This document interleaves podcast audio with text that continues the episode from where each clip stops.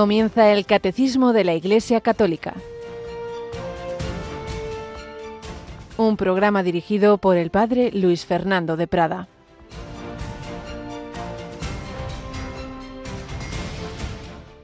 En verdad, en verdad os digo, todo el que comete pecado es esclavo. Si permanecéis en mi palabra, seréis de verdad discípulos míos. Conoceréis la verdad y la verdad os hará libres. Alabado sean Jesús, María y José. Muy buenos días, muy querida familia de Radio María, en este miércoles 29 de marzo de 2023, en que se nos proclama este Evangelio, que nos recuerda que estamos a punto de celebrar los momentos centrales de nuestra redención, de nuestra salvación, de nuestra liberación. ¿Liberación de qué? De tal poder político, económico. Bueno, pues eso tendrá más o menos relación, pero en último término no es esa la cuestión. Es la liberación de esas esclavitudes interiores. El que comete pecado es esclavo, esclavo de sus vicios, esclavo del ambiente mundano, esclavo del príncipe de este mundo, de Satanás. Sí, sí, seamos humildes, reconozcámoslo. No, no, yo hago lo que quiero, yo hago lo que me da la gana, pues eso, haces lo que te da la gana, es decir, lo que la gana te pide, te dejas llevar como un animalito. Hombre, pues como un bebé, pues estamos bien. No, no eres libre, eres esclavo. Es que han dicho, es que han dejado de decir, eres esclavo del que dirán, eres esclavo de la opinión ajena, eres esclavo de los likes, de los no sé qué. ¿Y hay alguien que nos pueda liberar? No simplemente que dé discursos políticos muy bonitos y muchas promesas. ¿Hay alguien que libere nuestro corazón de esa esclavitud? Sí, se llama la verdad hecha carne, que es Jesucristo. Conoceréis la verdad y la verdad os hará libres. Yo soy el camino, la verdad y la vida. La verdad es el amor de Dios manifestado en Cristo Jesús, Señor nuestro, decía San Juan Pablo II, que era esta la frase o de sus frases predilectas del Evangelio. La verdad os hará libres. Quizá os habré contado algún otro año que no puedo olvidarme de estas lecturas porque precisamente tuve la gracia cuando estudiaba en Roma de, estar en un grupo de sacerdotes que concelebramos en la misa privada, que decía a estas horas, de ahí en su capilla particular, su capilla privada, Juan Pablo II, y recuerdo cuando se leía este Evangelio, como él asentía con la cabeza, iba viviendo lo que aquí se dice, la verdad os hará libres. Sí, él era un hombre libre, totalmente, totalmente, que no se acomplejó ni ante el régimen nazi, ni ante el régimen comunista, ni ante los problemas, ni ante sus sufrimientos, ni se eh, echó atrás ante las amenazas de atentado que se cumplieron, y varios atentados, uno de ellos, como bien sabemos, no fue mortal porque la Virgen de Fátima intervino, no tenía miedo. Y nos lo decía a todos, no tengáis miedo. Pues recogemos hoy esta palabra de Jesús, pedimos a la Virgen María, que se llamó a sí misma la esclava y es la más libre, porque siendo esclavos de Dios somos libres del demonio y del mundo. Pero al revés, cuando nos creemos muy libres y no obedecemos a Dios, entonces caemos en la peor esclavitud. Y de esto nos están hablando nuestros queridos voluntarios sacerdotes en las tandas de ejercicios que van avanzando. Yolanda Gómez, buenos días. Muy buenos días. Pues bueno, ya estás meditando, meditando estas, estas estupendas charlas que nos dan. No me da tiempo a escucharlas todas, pero las tengo en el podcast. Pero tenemos el podcast, ¿verdad? Eso es, que yo, yo utilizo mucho el podcast y lo agradezco, así que bueno, pues ahí vamos eh, subiendo las eh, meditaciones a lo largo mientras se van eh, emitiendo. Entonces tenemos, para recordar a, los oyentes, si no lo saben, que tenemos cuatro tandas a las 11 de la mañana con el padre José Ignacio Orbe, otra tanda es a las 6 de la tarde con el padre Sebastián Moreno, la siguiente es a las 11 de la noche con el padre Antonio López y también tenemos una tanda de madrugada a las 4. Estamos ofreciendo unas meditaciones que ya impartió el padre Manuel Horta en el año 2008.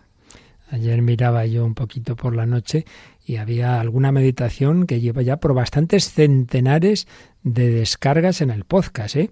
que no es poco, porque luego hay que tener en cuenta que muchas personas mayores que se manejan peor con esto del podcast lo que hacen es esperar a que termine la tanda y pedir el, el CD, el DVD, el pendrive en fin, que de una forma o de otra, pues podamos todos compartir este esfuerzo tan grande que estábamos antes hablando, Yolanda y yo, de alguno de los sacerdotes que el pobre es que a última hora es que ya no le da la vida, pero llega, llega la meditación, llega la meditación. que están muy ocupados, pero claro, ahí están ellos eh, dando todo lo que pueden.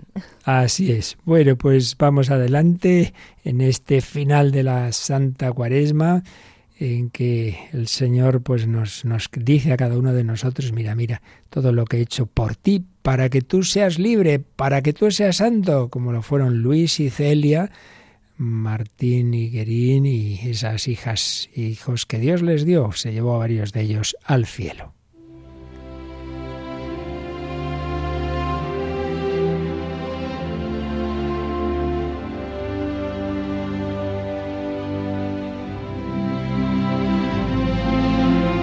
Historia de una familia, la familia de este matrimonio canonizado simultáneamente, Luis Martín y Celia Guerín, conocidos por ser los padres de Santa Teresita del Niño Jesús. Estábamos en un apartado en que veíamos distintas circunstancias dolorosas, después de haber hablado del trabajo y de las alegrías, estábamos un poquito con los dolores, con los misterios dolorosos, pero vividos siempre con esperanza, con abandono en las manos de Dios. Lo último que leíamos era de una carta de, Celia que decía a propósito de sus hijos enfermos y que podían morir, y ella misma sabía que estaba enferma gravemente, lo mejor es abandonar todas las cosas en las manos bondadosas de Dios y esperar los acontecimientos con calma y abandono en su voluntad.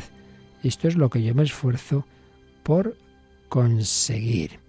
Y por ejemplo, le decía a su marido, en algún momento pensaba, desgraciadamente no volveré seguramente a tener más hijos, pero siempre deseo que me nazca un niñito, un varón. Habían muerto dos, recordemos. Pero si no es voluntad de Dios, me resigno a su beneplácito. Bueno, pues ahí iba caminando, pero una de las hijitas, muy cariñosa, muy querida, Elena, que realmente la querían todos muchísimo, decía su madre, era encantadora, fresca como una rosa matinal, mimosa a pedir de boca, de una gran inteligencia, sin embargo, tenía algo que veían que estaba languideciendo. Y de repente un 22 de febrero de 1870, después de una crisis que no duró ni un día entero, y sin que el médico adivinase la gravedad del mal, le tocó la vez de que las alas negras de la muerte la rozasen en su vuelo. La mamá se recriminaba con mil consideraciones por un fin tan imprevisto. Qué tremendo, ¿eh? Una niña así de repente que se pone malita y que se va en un día. escribía su madre una página patética que nos hace ver que los santos tienen fe y esperanza, pero eso no quita, evidentemente, el dolor humano, el dolor de una madre cuando ve que muere su hijita. Yo la miraba con tristeza. Tenía los ojos sin brillo. Ya no expiraba hálito de vida y yo me puse a llorar. Entonces ella me estrechó con sus bracitos y me confortó cuanto pudo. Todo el día se pasó exclamando Mi pobre madrecita ha llorado. Qué barbaridad. Esa niña que se preocupaba no de que estaba malita, sino de las lágrimas de su madre. Realmente una familia llena del Espíritu Santo. Junto a su cama pasé la noche, la más desasosegada. Por la mañana le pregunté si quería tomar su caldo. Me contestó que sí, pero no podía tragarlo. Sin embargo, hizo un esfuerzo supremo y me dijo, si lo tomo, me vas a querer más. Entonces lo bebió todo, pero después hubo de sufrir terriblemente. No sabía qué hacer. Ella miraba una botella de medicina que el doctor le había recetado y quería beberla, diciendo que cuando la hubiera consumido estaría curada. Luego, hacia las diez menos cuarto, me volvió a decir, sí, enseguida me voy a curar Sí, no tardaré. Pero en aquel instante, sosteniéndola yo, dejó caer su cabecita sobre mi hombro, cerrándose sus ojos. El caso me hizo una impresión que jamás olvidaré. Yo no esperaba este desenlace brusco, ni tampoco mi marido. Cuando entró y vio muerta a su pobrecita hija, se echó a llorar, suspirando, Helenita mía, Helenita mía. A continuación, los dos juntos la ofrecimos a nuestro bondadoso Dios. Ahí tenemos, llorando por un lado, pero ofreciéndosela al Señor. El Señor nos la dio, el Señor nos la quitó. A fin de cuentas, nuestros hijos son para que lleguen al cielo. Esta niña ha llegado antes de lo que podríamos imaginar. Así, pues pensarían estos santos esposos. Antes de enterrarla pasé la noche junto a ella. Estaba más bella muerta que viva. Fui yo quien la amortajé y recliné en la caja. Creí entonces que me moría, pero no consentí que los otros la tocasen. Una desolación intensa que consternó a toda la familia. Las mayores, recordemos que estaban internas, María y Paulina, desde su pensionado lloraron a su querida hermana. El papá quedó herido en las fibras más íntimas de su corazón. El recuerdo de Elena no se le borrará. Muchos años después recitaba unas rimas melancólicas de un romance de Chateaubriand y aplicándolo a, su hija decía, ay, ¿quién me devolverá a mí, Elena, y mi montaña y mi gran roble? Su recuerdo motiva todos los días mi pena. Pero él lo vivía, ya digo, con una gran esperanza en cuanto a doña Celia le había desgarrado, sin duda, este dolor. Desde que perdí a esta hija me asaltan vivos deseos de verla. Sin embargo, los que me quedan necesitan de mí y por ello suplico a Dios, Padre, que me deje vivir todavía algunos años en la tierra. Mira, esto es importante. A veces uno ve personas que a raíz de una muerte ya nada, nada, están siempre tristes, quejumbrosas y, y claro, lo pagan los demás. No, Celia decía, no, no, me necesitan. Yo no puedo aquí encerrarme en mi dolor. Y de hecho, pues, pues evidentemente lo pasó mal pero nos dice su biógrafo, acabó por rehacer su espíritu. Le había llegado un mensaje, como siempre, de su hermana religiosa, la visitandina, que le decía, qué feliz me siento al ver tu fe tan profunda y apreciar tu resignación. Bien pronto te verás con los que lloran. Sí, tu corona será bella, bellísima, tu corazón está como el lagar, pero por tu acatamiento de los designios divinos, despide como un bálsamo que regocija el corazón de Dios. Tu fe y tu confianza que jamás vacilan obtendrán un día su magnífica recompensa. Estate segura de que el Señor te bendecirá y que la medida de tus aflicciones será la de las alegrías que te están reservadas. Por otra parte, señala el padre Piat, en un hogar de muchos hijos no hay modo de verse envueltos por la tristeza. Adviene el vaivén de la vida y a todo se sobrepone. Aquí tenemos otro aspecto a tener en cuenta. Cuando hoy día, por desgracia, hay tan poquísima natalidad, yo lo he visto. Pues claro, a veces familias solo tienen un hijo, se pone enfermo, tal. Claro, o tienen dos, es muy distinto cuando hay una familia numerosa y que unos ayudan a otros y, como bien dice aquí, no da tiempo a enredarse en pensamientos. Mira, mira, que este niño me necesita, que el otro pasa esto. Pues sí, Dios sabe por qué, por qué nos aconseja y nos lleva por un camino que cuando no le hacemos caso, pues al final en el pecado está la penitencia. Y finalmente hay algo que pasó pues muy bonito. No nos olvidemos de que Celia había recibido ya algunas inspiraciones directas del cielo sobre su trabajo y sobre su matrimonio, cuando el Señor le inspiró que ese con el que se estaba cruzando en un puente era el que le tenía designado para ser su esposo. Pues bien, cuando estaba Celia recordando a su Helenita, dice que le vino el recuerdo de alguna mentira pequeñaja, de una mentirijilla que decimos, que la niña había dicho y estaba con, con escrúpulo, que no le había dicho que tenía que confesarlo. y el pensamiento de que por su negligencia pudiera que quizás su hija tuviera algo de purgatorio por eso. Entonces dice que se encomendó a esa imagen que tenían así como la, la Virgen de la familia y la respuesta de la Inmaculada fue inmediata. Una voz misteriosa le susurró con dulzura infinita. Está allá arriba, cerca de mí. ¡Qué maravilla! La Virgen le dijo, tú tranquila, que tu hija está allá arriba, cerca de mí. Al oír tales palabras, las angustias se desvanecieron y una alegría inefable invadió el alma de esta madre. Pues ahí tenemos, el Señor tiene esos caminos misteriosos, permite el mal, el dolor, la muerte, pero nos consuela y nos dice, pero bueno, si es que este es el camino, lo importante es llegar al destino. Vuestra hijita sí se os ha ido pronto, pero ha llegado al destino. Está allá arriba, está conmigo, está conmigo, dice la Virgen María. Está con Jesús, está salvada en el cielo. Habéis cumplido vuestra misión de padres cristianos. Qué maravilla. Pues así pedimos al Señor vivir nuestra vida con esta fe, con esta esperanza.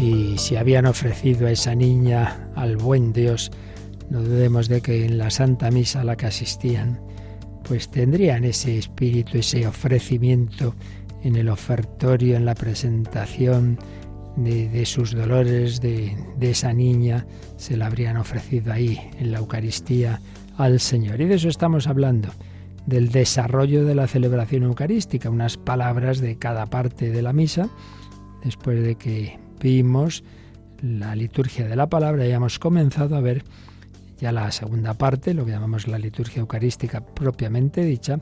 Concretamente estábamos con esa presentación de esas ofrendas, el pan y el vino, diremos algo sobre estas materias, esta materia del, del sacrificio eucarístico, la presentación y el ofertorio del pan y del vino. Vamos a retomar, es el número en el que nos quedábamos ayer, el 1350 la presentación de las ofrendas, el ofertorio. Entonces se lleva al altar, a veces en procesión, el pan y el vino que serán ofrecidos por el sacerdote en nombre de Cristo, en el sacrificio eucarístico, en el que se convertirán en su cuerpo y en su sangre.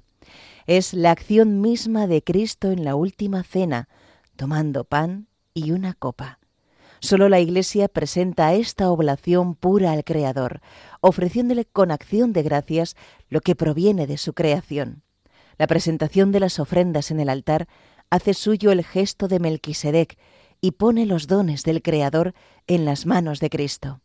Él es quien, en su sacrificio, lleva a la perfección todos los intentos humanos de ofrecer sacrificios. Como veis, este número eh, relaciona lo que ocurre en el sacrificio de la misa con toda la historia de los sacrificios en general de las diversas religiones y en particular de la historia de Israel, de la historia de la salvación, incluso antes de la formación de Israel, porque nos habla de los patriarcas, nos habla de, Abraham, nos habla de ese encuentro suyo con Melquisedec.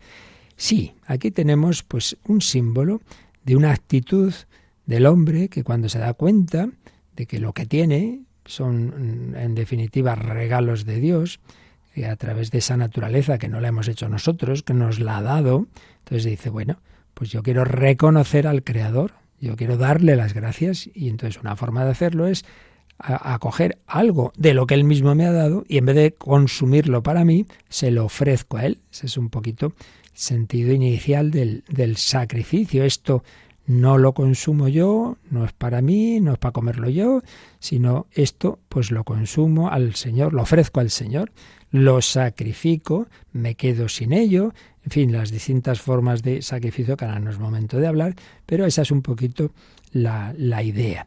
Pues bien, todo eso anticipaba el verdadero sacrificio, porque claro, la segunda dimensión, primero es esto, reconocer al Creador, pero en segundo lugar está el aspecto de reconocer que muchas veces el hombre es consciente de ello, con mayor o menor claridad, pues que no ha hecho lo que tenía que hacer, que se ha portado mal, que no ha obedecido a ese creador, que, que, ha hecho el mal.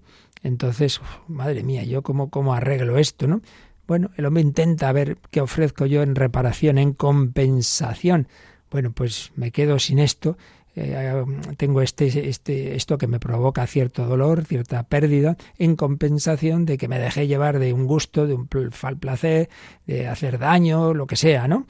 Entonces hay ese segundo sentido de una reparación del, del pecado. Pues bien, todos los sentidos naturales y luego que Dios mismo iba inspirando en el Antiguo Testamento a través de las diversas eh, ofrendas y sacrificios, pues como todo lo demás previo a Cristo, en realidad era un preanuncio, un anticipo, una profecía imperfecta siempre, pero que iba preparando el verdadero sacrificio, que iba a ser que un hombre iba a dar la vida en reparación de todos nuestros pecados, uno de nosotros, uno de la humanidad, se iba a ofrecer por amor, no por masoquismo, no nada de eso, sino por amor, en reparación y ese acto iba a tener un valor infinito porque ese hombre es persona divina.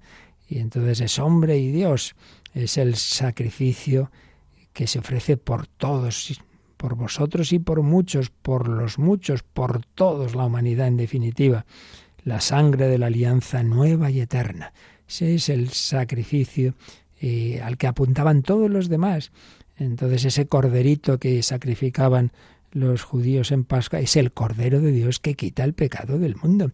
Ese sacrificio que, que habían hecho en el monte Sinaí, cuando sube Moisés con los setenta ancianos de Israel, y entonces esa sangre que, que de los animales sacrificados, parte se echaba sobre el altar que representa a Dios, parte sobre el pueblo, una manera de decir que se comparte la misma vida divina. Bueno, pues eso es lo que hacemos en la misa, compartimos, comulgamos a Jesucristo, tomamos su cuerpo y su sangre. Es ese sacrificio redentor. Todo ese, toda esa historia de la salvación culmina en Cristo y eso se hace misteriosamente presente en la Santa Misa, sacrificio, porque el amor con que Cristo se entregó en su pasión, se entregó en la cruz, ese gesto, ese ese entregarse por amor y obediencia al Padre y a los hombres, por amor a los hombres, se hace presente en el altar. Haced esto en memoria mía. Orad, hermanos, para que este sacrificio, sacrificio, sí, el sacrificio, saco un y hacer algo sagrado, lo más sagrado, el Hijo de Dios que se ofrece. Pero lo hace uniendo también esa dimensión natural, cogiendo elementos de la naturaleza, el pan y el vino el pan y el vino. Pero los va a transformar, aunque aparentemente desde una dimensión física, fenoménica, siguen apareciéndonos como pan y vino, nosotros creemos esa palabra de Jesús. El que ha creado la materia puede transformarla interiormente, transformar esa sustancia, transustanciación. Esto, que hasta ahora era pan, ahora es mi cuerpo. Esto que hasta ahora era vino, ahora va a ser mi sangre, aunque nos siga pareciendo a los sentidos lo mismo, hacemos ese acto de fe. Por tanto, tengamos muy clarito que esta es una dimensión muy importante de la misa, que es un sacrificio, el sacrificio de Cristo. De una manera incruenta se hace presente lo que eh, de una vez por todas fue cruento en el Calvario.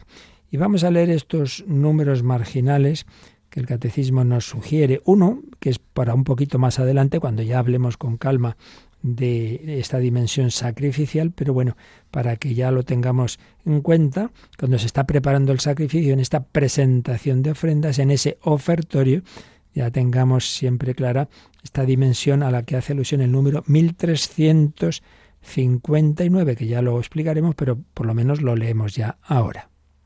La Eucaristía sacramento de nuestra salvación realizada por Cristo en la cruz, es también un sacrificio de alabanza en acción de gracias por la obra de la creación.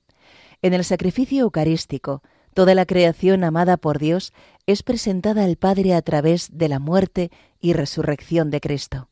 Por Cristo, la Iglesia puede ofrecer el sacrificio de alabanza en acción de gracias por todo lo que Dios ha hecho de bueno, de bello y de justo en la creación y en la humanidad. Como veis aquí, se nos habla de esa dimensión que os decía, eh, de, de tomar elementos de la creación y alabar a Dios y darle gracias. Es que nos parece normal tener que comer, tener que beber, tener el oxígeno. Bueno, pues esto solo ocurre aquí, porque Dios así ha preparado la tierra, porque nos ha dado tantos regalos. Eh, entonces, qué menos que lo reconozcamos y que de esta creación que Él nos regala, ofrezcamos en acción de gracias, en alabanza algo. Y bien, pues ahora ya no es algo, es a alguien, es al propio Hijo Eterno de Dios hecho hombre, que se nos em, hace presente bajo esos elementos materiales que cuando Él los creó, cuando Él crea lo que va a dar lugar al pan, cuando Él crea el, el, trigo, cuando Él crea la vid, pues ya está pensando en que todo esto servirá un día para hacer presente su cuerpo y su sangre, sacrificio de alabanza en acción de gracias por todo lo que Dios ha hecho de bueno, de bello y de justo en la creación y en la humanidad. Qué bella expresión de este número 1359. Y luego, si este era un número para más adelante, por otra parte, el catecismo nos sugiere que repasemos, que recordemos, claro que todo esto hay que verlo siempre en relación con lo que vimos en el credo, en la segunda parte del credo, la relativa a nuestro Señor Jesucristo, y en concreto cuando veíamos que su muerte es el sacrificio único y definitivo. Ese es el sacrificio eterno. Lo que pasa es que ese sacrificio eterno se hace presente, misteriosamente presente, cada vez que celebramos la Santa Eucaristía. Vamos a releer, como nos sucede el Catecismo, el 614, que es uno de los números que nos hablaba de ese sacrificio de Cristo en su muerte. Este sacrificio de Cristo es único da plenitud y sobrepasa a todos los sacrificios. Ante todo es un don del mismo Dios Padre. Es el Padre quien entrega al Hijo para reconciliarnos consigo. Al mismo tiempo es ofrenda del Hijo de Dios, hecho hombre, que libremente y por amor ofrece su vida a su Padre por medio del Espíritu Santo para reparar nuestra desobediencia. Veis, si antes hacíamos alusión a esa dimensión más de acción de gracias y alabanza por los dones de la creación.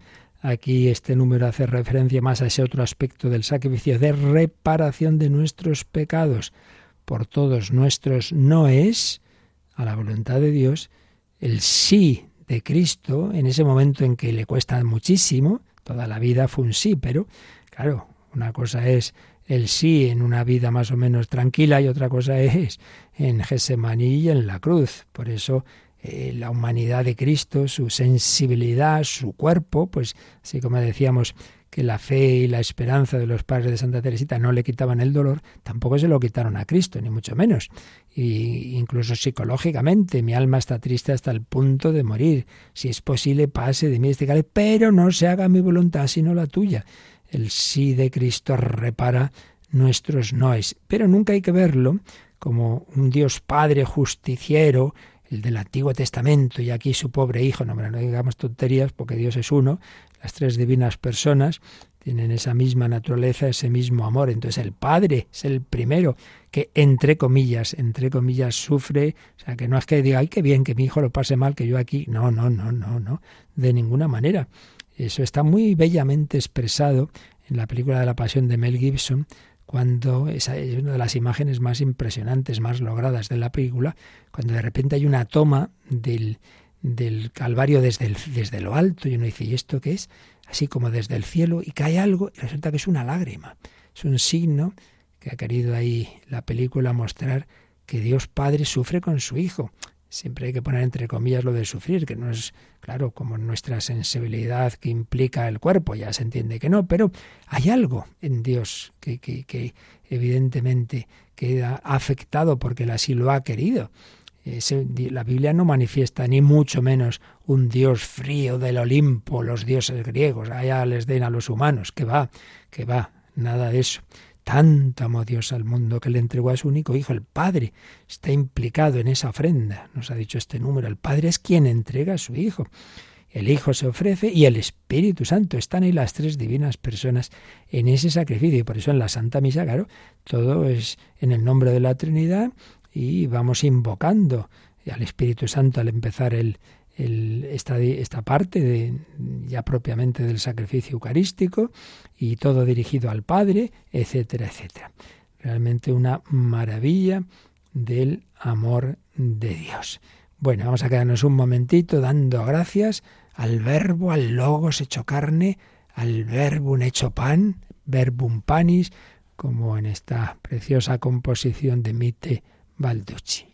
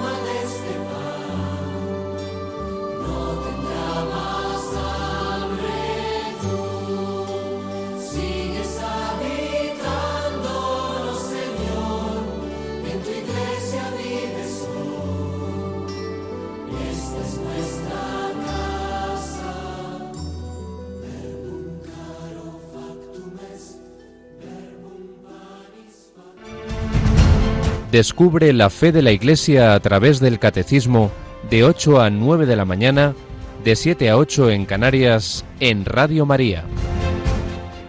La presentación de las ofrendas con las que se va a realizar ese sacrificio Veamos qué decía, que escribía sobre este momento de la Santa Misa Benedicto XVI en esta exhortación apostólica que estamos también repasando, Sacramentum Caritatis, una exhortación apostólica post-sinodal que hubo después de hablar, pues eso, en un sínodo sobre la Eucaristía. En el número 47 decía el Papa Benedicto que este gesto humilde y sencillo de, del ofertorio del pan y del vino tiene un sentido muy grande. En el pan y el vino que llevamos al altar, toda la creación es asumida por Cristo Redentor para ser transformada y presentada al Padre. Lo que os decía antes, ahí en ese pan y vino, que son elementos de la creación, pues es una manera de, estar nosotros, nuestra vida, nuestro trabajo. Claro, ese pan se ha hecho por, por, por la creación que Dios nos ha dado, la naturaleza que nos ha dado, y por el trabajo del hombre, fruto de la tierra y del trabajo del hombre, fruto de la vid y del trabajo del hombre, que ha elaborado el vino a partir a partir de, de la vid. Por tanto, llevamos ahí eh, toda nuestra vida. Es el momento no solamente de escuchar y asistir, sino decir, Señor, aquí en esta semana, en este día, te traigo esto, lo otro de mi vida, te traigo esta alegría, te traigo este dolor, te traigo esta muerte, te traigo esta enfermedad. Por eso sigue diciendo Benedicto XVI, llevamos también al altar todo el sufrimiento y el dolor del mundo conscientes de que todo es precioso a los ojos de Dios. Este gesto, para ser vivido en su auténtico significado, añadía, no necesita ser enfatizado con añadiduras superfluas. Quiere esto decir que a veces, algunas celebraciones, uy, el ofertorio, presentación de ofrendas, bueno, y ahora llevamos esto y lo otro, y ahora aquí hacemos tal cosa, tal otra, y dice, bueno, bueno, al final esto parece, no sé, aquí una, un desfile, una, un poquito de, de, modelitos llevando cada uno su regalito. Hombre, que, que, que, no se trata de añadir, recargar la cosa, sí, sí, sí, la cosa es mucho más sencilla, ¿eh? es llevar el pan y el vino, llevarnos nosotros mismos, eso es lo esencial. Entonces no, no, no hace falta, decía entonces, enfatizar esto con lo que llama añadiduras superfluas.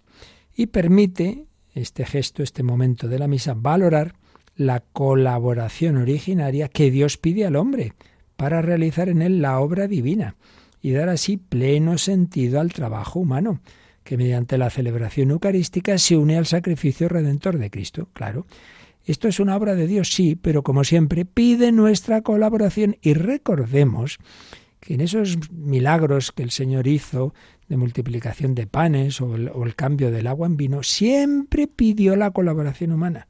Sí, multiplica los panes, pero con lo que les dan. Claro, alguien llevó cinco panes y dos peces y hay que llenar las tinajas de agua. Luego él ya hace lo gordo, ¿verdad? Que es multiplicarlo o cambiar el agua en vino. Sí, sí, pero pide colaboración. Pues este es el momento en la misa de nuestra colaboración. Bueno, uno de ellos, el principal. También lo, en la manera en que vamos respondiendo a las diversas oraciones, pero en particular aquí es el momento de presentar nuestra partecita en este sacrificio. Bueno, y evidentemente esto se hace con el pan y vino. Por eso es también el momento que vamos a añadir alguna indicación eh, con el resumen que hacía en uno de sus escritos sobre este tema, el Monseñor Rico Pavés, una indicación de lo que la Iglesia ha ido enseñando sobre la materia de este sacramento, sobre el pan y el vino, los elementos esenciales son eso, el pan de trigo y el vino de la vid. Y luego las palabras del sacerdote. Con esto pues se realiza este sacramento. Entonces, a lo largo de la historia de la Iglesia y cuando han surgido dudas, divisiones, herejías, etcétera, como siempre, eso es lo que permite precisar las cosas en distintos concilios y luego esto se plasma en la enseñanza de la Iglesia, incluso en sus en sus normas en el Código de Derecho Canónico. Yo hago aquí hago el resumen. Lo que la Iglesia nos ha dicho es que, bueno, como nosotros nos apoyamos no en lo que se nos ocurre, lo que nos da la gana, sino en nuestro Señor Jesucristo, y Él estableció este sacramento con pan y vino, pues por eso la Iglesia dice que lo hacemos con pan hecho con harina de trigo y vino de verdadera uva de vid. Pan de hecho con harina de trigo y vino de verdadera uva de vid. y no pues con otras cosas. Ha habido errores curiosos. Por ejemplo, había unos del siglo III que llamaban artoritas que decían, no, no, pues eh, lo hacemos con pan y queso. ¿Qué cosas, no? Otros que, que no querían que se usara el vino, entonces solamente agua. Pues no, hombre, no puede ser. Son elementos básicos que alguno dice, bueno, pero es que esto es, claro, sobre todo en, la cultura mediterránea. Bueno, mira, son elementos básicos en toda cultura.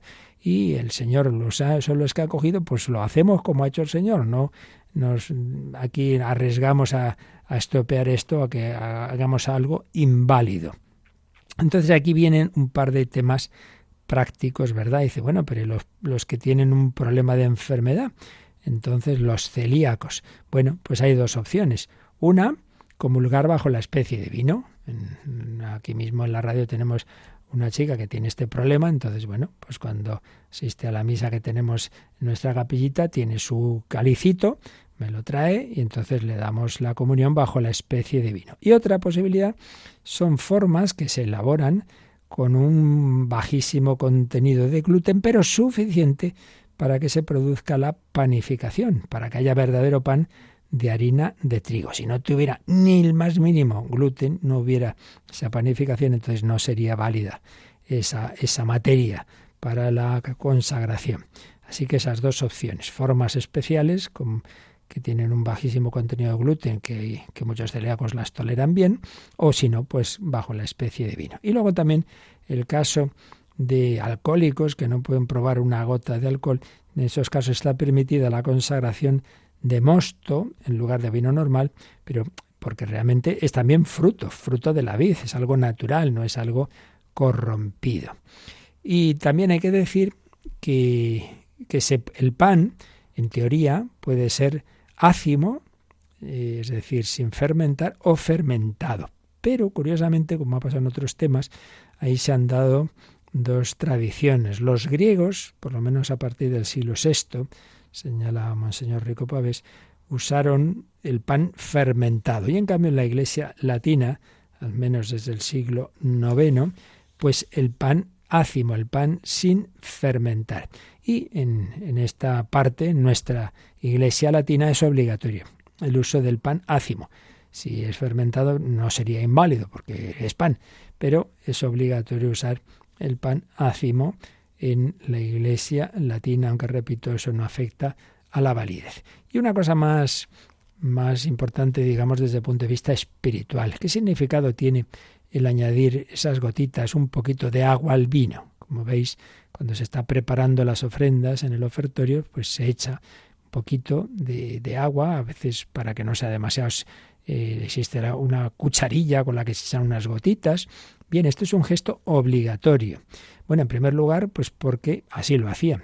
Así lo hacían los israelitas, así lo hizo el Señor y repito, aquí nosotros en estas cosas no andamos con imaginaciones y lo que no se nos ocurra, sino apoyarnos en el Señor.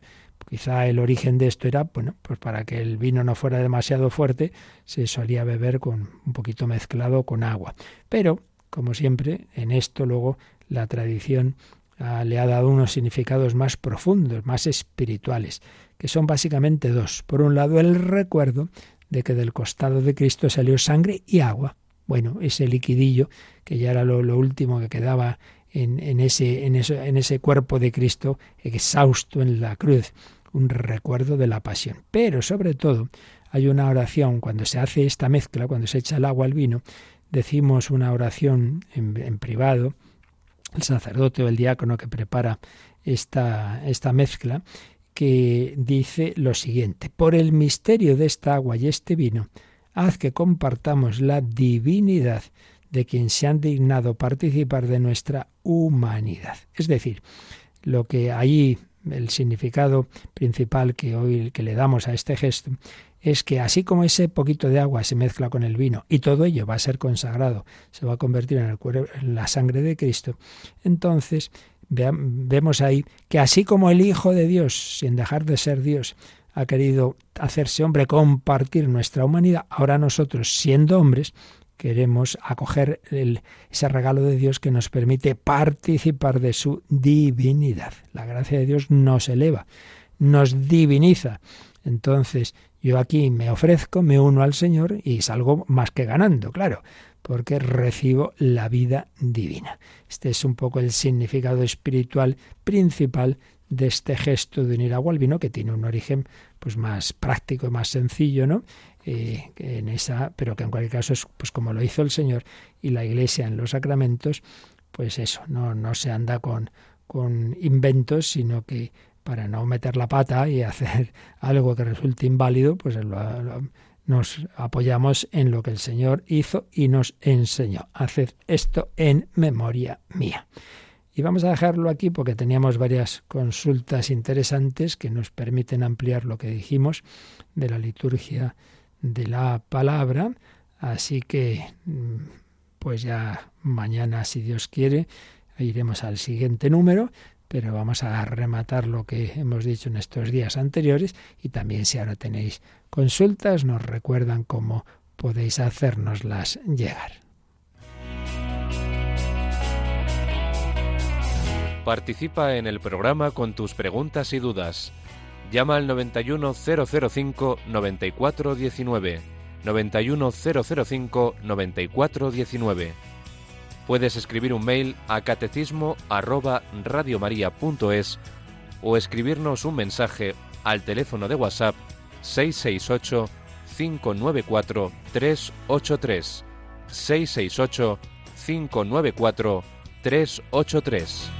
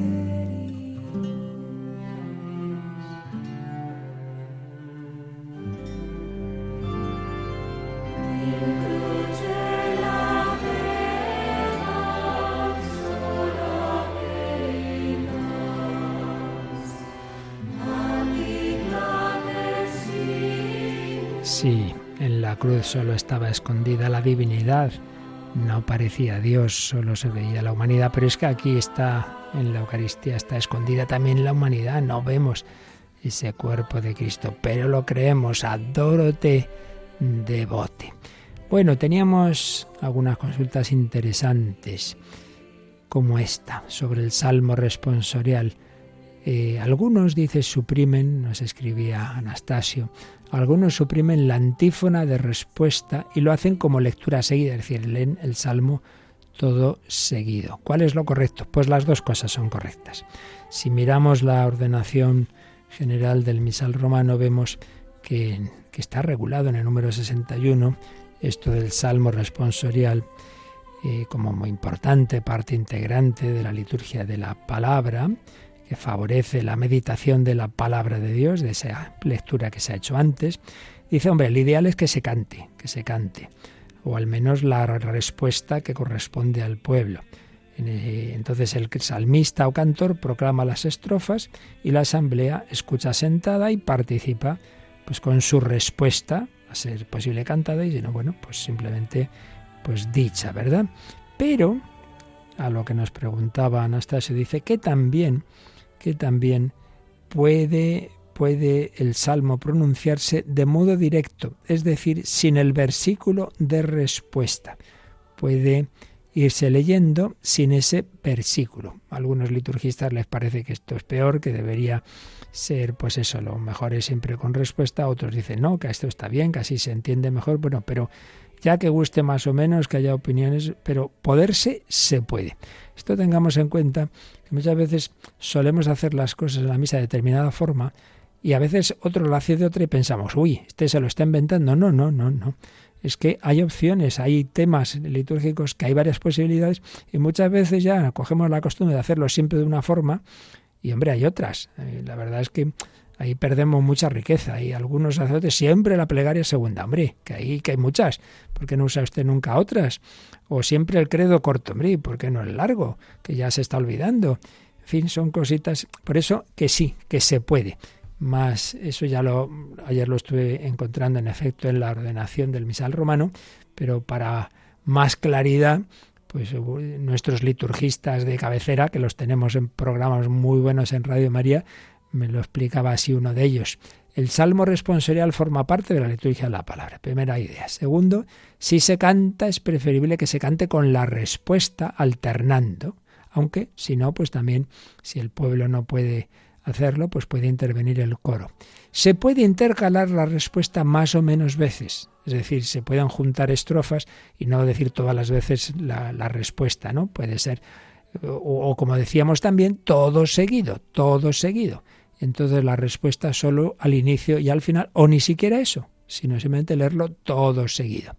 Y también, y también la respuesta se puede sustituir por otra, pero no puede ser cualquier frase por ahí, tiene que ser siempre un texto bíblico. Eso por supuesto. Y si os fijáis, es verdad que a veces la propia liturgia, la respuesta no es una parte del salmo, sino una frase evangélica. Por ejemplo, hizo al mundo entero anunciar el Evangelio.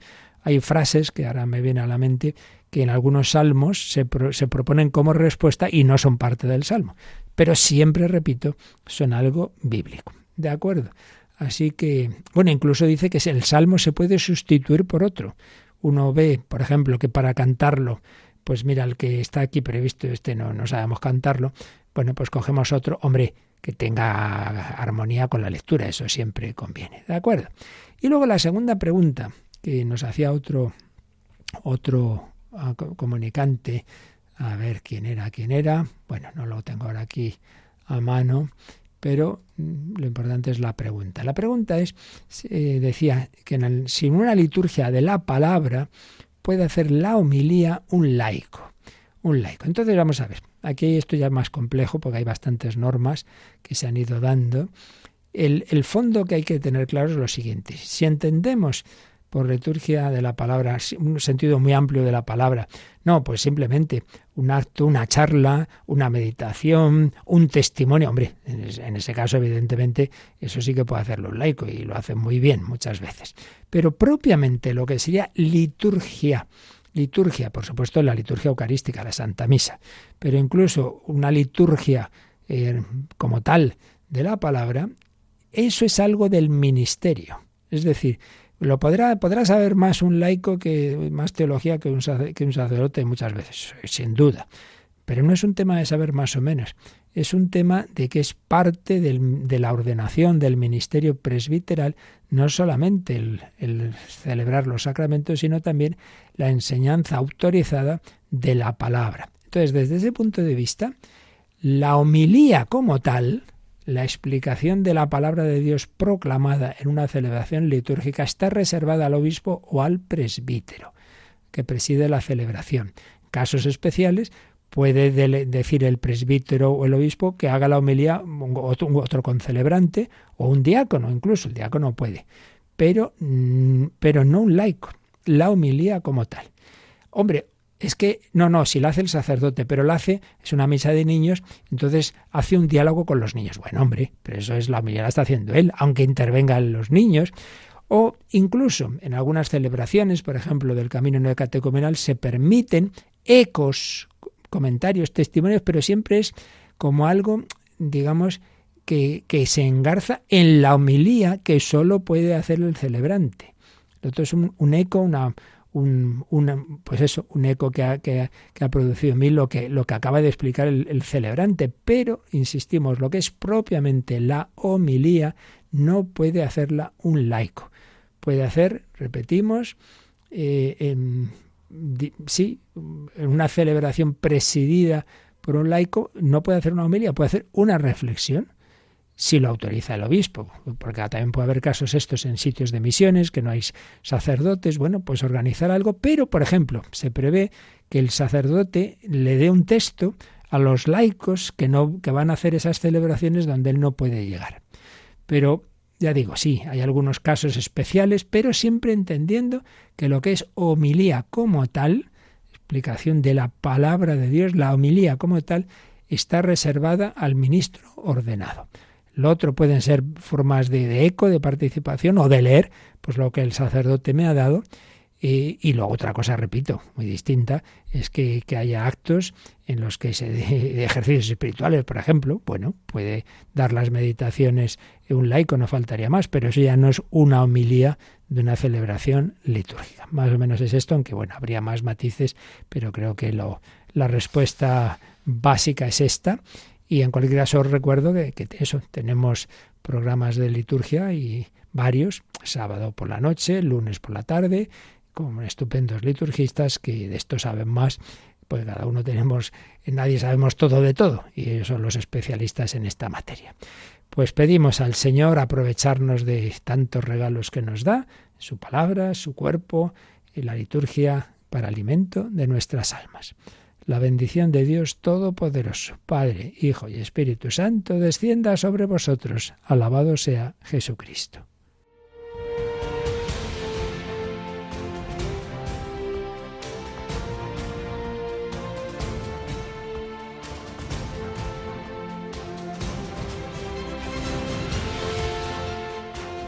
Han escuchado en Radio María el Catecismo de la Iglesia Católica un programa dirigido por el padre Luis Fernando de Prada.